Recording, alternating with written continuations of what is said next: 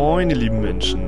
Mein Name ist Aaron und ich heiße euch herzlich willkommen zur achten Episode meines Podcasts aus dem Leben eines Nullers. Echt cool, dass ihr wieder eingeschaltet habt. Es könnte sein, dass es heute eine etwas kürzere Folge wird, weil ich die Folge sehr spät erst aufnehme, eigentlich auch am Tag der Veröffentlichung und ja, zurzeit nicht so viel ähm, Zeit übrig hatte, mir zu überlegen, was ich für Podcast-Folgen machen könnte oder irgendwie da ja so richtige Themen vorzubereiten. Trotzdem habe ich ein paar lustige Stories dabei und ja, würde mich freuen, wenn ihr weiterhört. Zunächst erzähle ich einmal, was mich da gerade letzte Woche in der Uni so sehr ja, gestresst oder beschäftigt hat. Und danach habe ich noch eine weitere Demo mal wieder besucht. Es wird ein richtiger Demo-Podcast. Und genau, als letztes habe ich noch ein paar Gedanken über ja, die Covid-Lage am Start.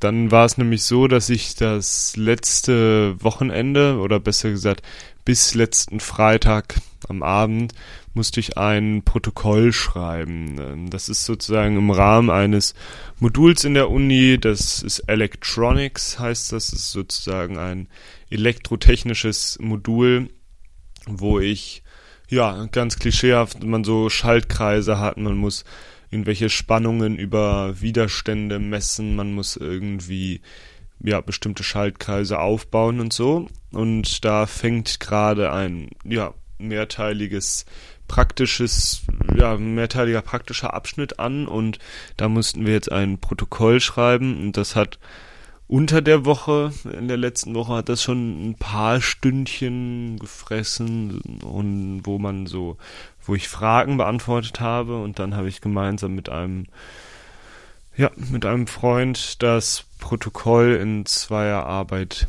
erstellt, aber ja, da war schon auch irgendwie ein größer Rattenschwanz dran als erwartet. Dieses Protokoll sieht dann so aus, dass das bei uns halt Vorbereitungsfragen und simulierte Sachen mit einbezieht und dann war vor Wochen schon mal die ganze Vorbereitung, sich so spezielle Programme herunterzuladen, indem man virtuell so typische Elektroschaltungen ähm, skizzieren kann und da kann man dann auch verschiedene Messungen in diesem Programm durchführen. Dann haben wir eine besondere Software zum Schreiben dieser Sachen genutzt, wo man sich die Formatierungen ein bisschen einfacher macht und genau. Dementsprechend kamen sozusagen auf dem Weg zum Erstellen dieses Protokolls kamen einfach sehr viele neue Programme und Denkweisen und Rechenwege auf einen zu weshalb wir am Donnerstag und Freitag alleine bestimmt über neun oder zehn Stunden bei ihm in der WG saßen und jeweils an unserem Laptop rumgetippt haben oder uns gegenseitig Aufgaben erklärt. Zwar war das irgendwie das erste richtige Protokoll, was jetzt benotet wurde, aber ähm, das Niveau war noch gar nicht so hoch, aber alleine die gar nicht so schwierigen Aufgaben haben schon ja, auf jeden Fall ganz schön viel an Zeit äh, gesaugt, weil wir, wie gesagt, halt auch die ganzen Software-Sachen, die man sich erstmal reinfuchsen musste, ja, schon eine Hürde waren. Dabei haben wir dann ein Programm benutzt ähm, zum Schreiben, weil viele meiner ProfessorInnen an der technischen Fakultät, die haten so Programme wie Word oder ähnliches. Also ehrlich gesagt hätte man mein Protokoll auch gut in Word schreiben können. Wir haben aber LaTeX benutzt und ja, LaTeX, also geschrieben wie Latex, mm, ist auf jeden Fall eine sehr potente Art, mm, ja, PDFs zum Beispiel zu schreiben. Aber ähm, es bedarf auch irgendwie so ein bisschen Einarbeitung und man muss auch Bock drauf haben. Sieht nämlich fast so ein bisschen aus, als ob man programmieren würde. Man hat dann halt so einen ja, große Seite einfach, wo man noch überhaupt keine Formalien einstellt, aber man kann das halt alles mit äh, Vorlagen, also sogenannten Templates, irgendwie sich zusammenstellen und kann dann einfach den Text runtertippen und muss dann verschiedene Befehle mit so einem Schrägstrich und dann ruft man so einen bestimmten Befehl auf, kann man da dann noch einfügen und ähm, je nachdem, was du halt für Befehle machst, kannst du zum Beispiel einen bestimmten Befehl machen, der ähm, dir dann das erleichtert, einen Bruch darzustellen. Also dann hast du sozusagen diese Linie zwischen Zähler und Nenner und dann schreibst du in die erste Klammer, schreibst du das, was über dem Bruchstrich sein soll, in die zweite Klammer das, was da drunter sein soll. Und dieses LaTeX tut dir das dann einfach als PDF direkt schön darstellen. Dann kannst du diesem Bruch theoretisch auch noch einen Namen geben und dann kann man sich später im Text wieder darauf beziehen und dann tut er direkt so eine Verlinkung herstellen. Das heißt, dann hast du ein PDF so etwas, wo du draufklicken kannst. Und genau, das heißt, dieses LaTeX macht den Schreibprozess fast etwas komplizierter, aber man kann halt völlig darauf scheißen, so wie man in Word halt, vor allem wenn es um technische Sachen geht, immer sehr tief in den Einstellungen kramen muss ähm, und sich dann die ganze Formatierung wieder verschiebt hm, hat man da halt bei LaTeX sozusagen andere Probleme, aber genau, das war eigentlich ganz cool oder ganz spannend mal, sich mit so einem, ja, etwas technischeren Schreibprogramm auseinanderzusetzen als dieser Standard von, Standard von Word. Hm.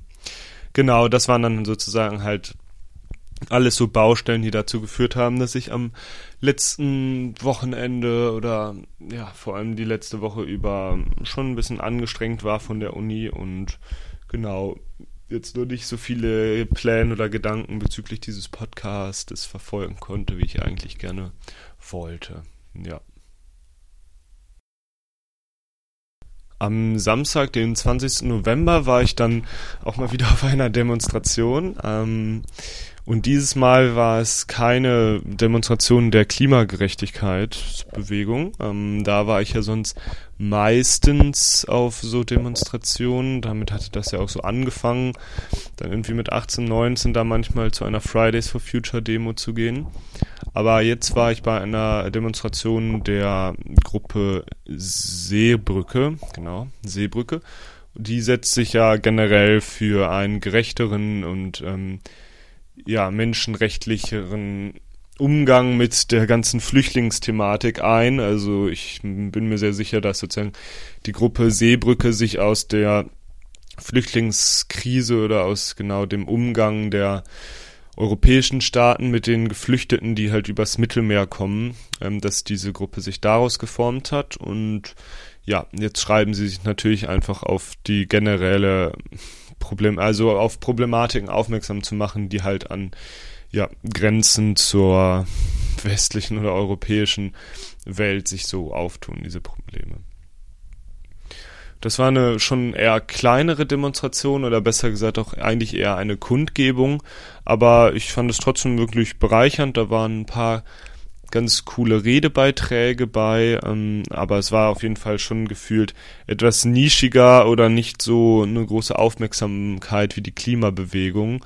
Ähm, was natürlich toll ist, dass die Fridays for Future so viele Mitdemonstrierende haben, aber dieses Flüchtlingsthema tut auch gerade jetzt direkt vor unseren Augen, direkt vor unserer Haustür Menschen ja, sterben lassen, Menschen irgendwie in prekären Situationen verweilen lassen. Und ähm, ja, fand ich krass, dass das sozusagen in so einer Stadt wie Freiburg da gar nicht so großen Anklang hatte. Expliziter Grund für diese Demo war, ja, wie auch schon in der letzten Podcast-Folge darüber gesprochen, die Situation an der polnisch-weißrussischen Grenze.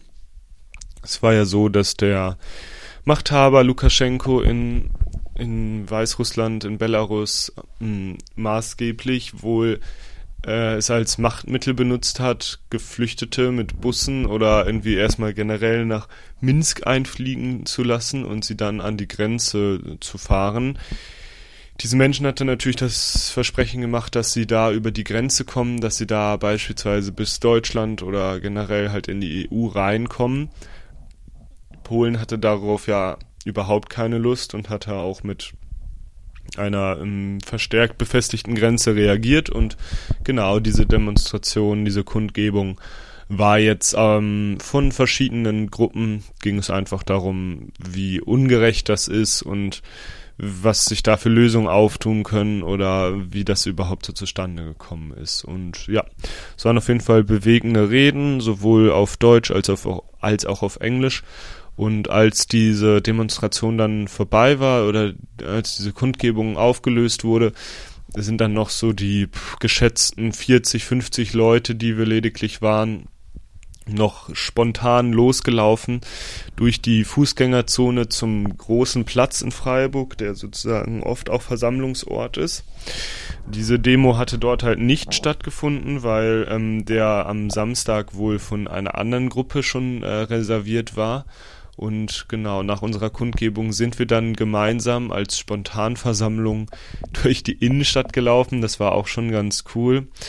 Mm, ein paar befreundete Menschen waren auch noch dabei auf diesem spontanen Rundgang und da haben wir dann neben dieser anfänglichen Kundgebung auch noch ja, Sprüche gerufen. Das war auch irgendwie bestärkend und irgendwie natürlich auch ein bisschen neu, weil sonst halt oft Sprüche, die halt gegen Kohlestrom, die halt gegen irgendwie ähm, klimaschädliche Sachen sind, sondern halt, genau, sonst habe ich halt solche Sprüche eher gerufen und das waren jetzt halt, ja, Demosprüche, die dafür sind, dass es halt keine festen Grenzen geben soll und dass kein Mensch illegal ist und so. Und das fand ich auch sehr ähm, gut oder dafür habe ich auch gerne mitgerufen, mitgeschrien in der Innenstadt und ähm, war aber auch trotzdem ein lustiges Gefühl, weil das einer der ersten Tage war, wo der Weihnachtsmarkt geöffnet hatte und wir da so Samstagmittags durch die Innenstadt laufen und da gucken einen dann natürlich echt viele Leute an und dann muss man natürlich ja in so einer kleinen Gruppe von weniger als 100 Leuten oder so auf jeden Fall auch nochmal ähm, umso lauter sein, damit die nicht das Gefühl haben, dass das irgendwie nur so eine ganz schwache Repräsentation ist dieses Themas. Dann war es leider so, dass wir nicht äh, problemlos direkt zu dem großen Platz, den wir dann ansteuern wollten, hinkamen, weil die Polizei uns ein bisschen aufgehalten hat. Grund war nämlich, dass an diesem großen Platz, dem Platz der alten Synagoge, ähm, ja, ein Treffen von Impfskeptikern oder ähm, Menschen, die die Corona-Politik der Deutschen sehr kritisch sehen. Also ich denke, das war auch ein großes Querdenkeraufgebot, aber ich weiß nicht, ob es ausschließlich so war. Aber genau, wir sind sozusagen von dort aus noch zu diesem Platz gegangen, um da ein bisschen ähm, Kontrastimmung zu machen und ähm, genau auch noch darauf aufmerksam zu machen, dass da auch noch eine kleine andere Kundgebung als Gegenveranstaltung gegen Querdenken war, die halt auf die antisemitischen auf die antisemitischen Bilder, die oft in dieser Impfgegner-Szene auch noch gezeichnet werden. Also es war schon irgendwie sehr politisch und aufgeheizt und wie gesagt wurden wir da leider kurz aufgehalten, weil die Polizei nicht wollte, dass sozusagen verschiedene ähm, politische Spektren auf ihren Demozügen aneinander geraten und genau, dann mussten wir da ein bisschen mitten in der Innenstadt verweilen und konnten dann letztendlich doch zum großen Platz der alten Synagoge und äh, noch dem einen Mann lauschen, der genau über ähm, ja, die Probleme mit den antisemitischen ja, Metaphern ähm, geredet hat das war schon alles sehr bereichernd und auch spannend, da so unterwegs zu sein. So, und wo wir da auch gerade schon beim Thema Corona oder Corona-Leugner und Weihnachtsmarkt waren, ähm, wollte ich auch noch mal kurz erzählen. Gestern habe ich mit meinem Mitbewohner auch so darüber geredet, wie so die Fallzahlen sind und so und da war mir dann auch eingefallen, dass schon Leute angemerkt hatten, dass es ungewöhnlich ist, dass in der Stadt Freiburg der Weihnachtsmarkt geöffnet hat, wohingegen der ja auch in vielen Regionen Deutschlands ähm, oder gerade in, zumindest hier in Baden-Württemberg ähm, abgesagt wurde. Obwohl hier in Freiburg auch schon recht hohe Fallzahlen waren und auch jetzt mit einer Inzidenz von 315 circa die Zahlen ja auch nicht niedrig sind. Andererseits habe ich jetzt auch nicht ganz den Überblick, wie sozusagen die Hospitalisierungsquote ist und ja, ähm, ich finde es dann auch generell mal schwierig. Ich glaube, so Massenveranstaltungen wie der Weihnachtsmarkt, ja, sind, müssten vielleicht echt nicht sein oder zumindest sehr gut reguliert werden und ja, solange dann halt irgendwie zwei oder 3G in allen möglichen Läden sehr gut durchgezogen wird, sehr gut kontrolliert wird, finde ich das auch schon mal okay. Ähm, genau. Spannend fand ich, dass in meiner Heimat Osnabrück die Inzidenz noch echt super niedrig war, was mir echt gefreut hat. Wobei das natürlich auch Zufälle sein können oder ähm, dieser etwas bessere Zustand ja auch nicht von langer Dauer sein muss. Also bis gestern war die Inzidenz da, die 7-Tage-Inzidenz, noch knapp unter 80. Jetzt ist die, aber habe ich vorhin geschaut, heute am Dienstag auch schon bei 93. Also steigt sie da jetzt ja doch irgendwie rapide an. Und genau das gilt ja nur für die Stadt Osnabrück. Mit dem Landkreis eingerechnet ist die auch schon bei über 130. Aber ja, also sehr krass und spannend die Lage, wie sich das sozusagen in ganz Deutschland jetzt wieder verschärft. Also ich bin da schon ein bisschen genervt von, ähm, aber denke auch, irgendwie kommen wir da schon durch. Ich bin nur so, ja, dass es halt wirklich auf den Lass, auf den Schultern von vielen Ungeimpften sozusagen ist oder dass die halt die Verursacher dieses Problems sind. Weil wenn wir einfach eine höhere Impfquote hätten, dann würde das nicht passieren äh, oder dann äh, müssten wir nicht so besorgt auf diese Zahlen gucken, weil dann einfach viel weniger Menschen schwere Verläufe hätten. Und ja, gibt es aber, finde ich, auch noch andere Probleme, was ich jetzt immer mehr lese, dass irgendwie vor allem in Bundesländern, wo schon wenig Geimpfte sind, wo halt irgendwie mehr Verdrossenheit gegenüber der dem Umgang mit der Pandemie herrscht, dass in diesen Bundesländern dementsprechend natürlich auch die Zahlen höher sind, aber dass jetzt halt wie in Sachsen so ein Tag bevor der Weihnachtsmarkt öffnen sollte oder als er eigentlich schon öffnen sollte, wurde super kurz und spontan ja anscheinend so einen Teil-Lockdown verhängt, wo halt alle möglichen Gastronomien erstmal wieder ähm, zumachen müssen oder der Weihnachtsmarkt abgesagt wurde und ähm, diese ganzen Läden, die sich jetzt so ein bisschen wieder so ein Geschäft erhofft haben, jetzt halt in so kurzfristiger Zeit dann halt schließen müssen. Und das wird ja diesen Hass auf den Umgang der Politik, wird diesen Hass ja nur erhöhen und manche Leute auch darin bestärken, dass es irgendwie einfach so der Staat sei, der gegen die irgendwie handeln möchte und das jetzt gar nicht mehr so rational sehen können, dass das halt einfach wirklich zum Infektionsschutz der Bevölkerung ist. Also es ist schon wirklich schwierig so der Umgang, weil niemand ja in so einen Zusammenbruch des Gesundheitssystems haben möchte. Jedoch ja, ist es halt auch immer wieder dieses Auf- und Zumachen von Läden oder Freizeitmöglichkeiten in Kombination mit so später oder schlechter Kommunikation. Also da hat sozusagen Deutschland, finde ich, nicht sehr gute Arbeit geleistet, sondern halt wieder gehofft, dass es jetzt schon klar gehen würde im Herbst oder Winter, aber eigentlich halt wenig bis gar nichts draus gelernt aus den letzten Situationen. Ist zumindest meine Meinung, äh, die ich da jetzt so ja, mir spontan, was heißt spontan gemacht habe, aber sozusagen durch die äh, Menge, die ich mich in Tagesschau oder mal, ja, News-Tickern oder so mir zusammengesammelt habe. Aber ja, schon wirklich ein bisschen problematischer, beängstigend und ich bin gespannt, wie es sich dann über die Weihnachtsfeiertage oder den Jahreswechsel anfühlen und fügen wird, was man da dann noch darf oder nicht darf und Genau, ob ich da dann Freunde treffe oder wieder nur im familiären Kontext unterwegs bin, das ja, beschäftigt mich auf jeden Fall jetzt auch schon und auch merklich in dem sozialen Kreis von mir. Ja, ist das auf jeden Fall eine, ja, eine Angst oder ein Thema, wovor man Respekt hat. Und ich kann euch ja nicht aus dieser Folge entlassen mit so einschüchternden Corona-Lockdown-Gedanken, weil einerseits werden wir alle schon trotzdem gut durch die Zeit kommen, man wird sein soziales Umfeld trotzdem noch haben und da sollte man sich jetzt nicht viel zu viel Angst machen, man sollte sich nur bewusst sein, wo man jetzt vielleicht in die Stadt geht oder ähm, regelmäßiger mal Tests machen oder so, wenn man sich mit Freunden trifft, trotz Impfung. Und dann kriegen wir das hoffentlich alles schon hin. Und genau, abschließend habe ich dann nochmal ein Vauban-Moment für euch, der heitert euch hoffentlich auf. Ähm, es geht nämlich darum, dass wir hier ein freshes neues Restaurant im Wohnheim haben. Ich wünschte es zumindest, aber ähm, laut Google Maps ist dem nämlich so.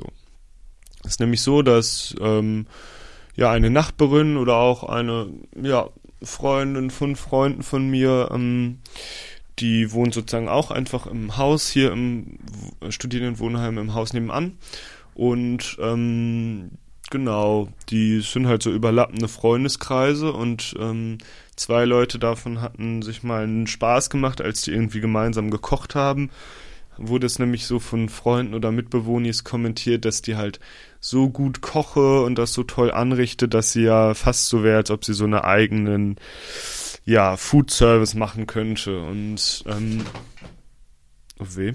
Ähm, und dieser eigene Food Service, da haben die dann wahrscheinlich irgendwie so rumgesponnen mit den Gedanken und dann haben sie sich darauf geeinigt, dass es zum Beispiel Francesca's Kitchen heißen könnte oder so. Also Francesca ist nicht ihr richtiger Name, aber genau, dann war das so mehrere Monate lang so ein Running Gag zwischen diesen Leuten, dass es ja mal Francesca's Kitchen geben sollte und irgendwann wurde dann sogar auf Google Maps schon so ein mh, mm, ja, kann man ja wahrscheinlich einfach einstellen, dass man an dieser bestimmten Stelle ähm, ist Laden XY und dann wurde halt bei uns ins Wohnheim diese Nadel gesetzt und das kann man da jetzt öffentlich finden, Francescas Kitchen. Und genau, dann hatten wir vor drei Wochen oder so, hatten wir mal in diesem Gebäude im, im Treppenhausflur ganz viele Tische hingestellt und dann haben zwei Leute hier aus dem Freundeskreis haben halt sich richtig Mühe gegeben und ähm, super geile äh, selbstgemachte Gnocchi gemacht und ja, also einfach sehr toll gekocht mit Vor- und Nachspeise und mh, mm, ja, dann sozusagen Freunde eingeladen auf Spendenbasis und das war dann ja das erste richtige Event von Francescas Kitchen. Mm, und da sind dann auch so Stories erzählt worden, dass Leute, die in dem Haus oder im Haus nebenan wohnen, ähm, tatsächlich schon mindestens dreimal bis zu diesem Zeitpunkt ähm, ja, Menschen vorbeikamen, die dann so da gefragt haben, äh, wo kommen wir hier zu diesem Restaurant Francescas Kitchen oder so, weil da dann auch Freunde von ihr schon so gute Be Bewertungen gegeben hatten auf auf Google Maps und ja, dann hat sich das sozusagen so rumgesprochen, weil in unserem Stadtteil jetzt nicht so mega viele Restaurants sind, dass dann da ähm, ja Leute auf jeden Fall von außerhalb schon Interesse hatten. Und genau, das fand ich eigentlich eine sehr coole oder süße Aktion, also könnt ihr auch auf jeden Fall prinzipiell in meinem Wohnheim dann diese Kitchen finden. Und ähm, ja, wer weiß, vielleicht könnt ihr ihr ja mal wirklich einen Besuch abstatten, wenn das jetzt häufiger passieren sollte. Also das war schon ein echt ganz lustiges Event, ähm, wo dann aus so einem Running Gag wirklich ein nices Kochen für ja 20 Leute oder mehr geworden ist.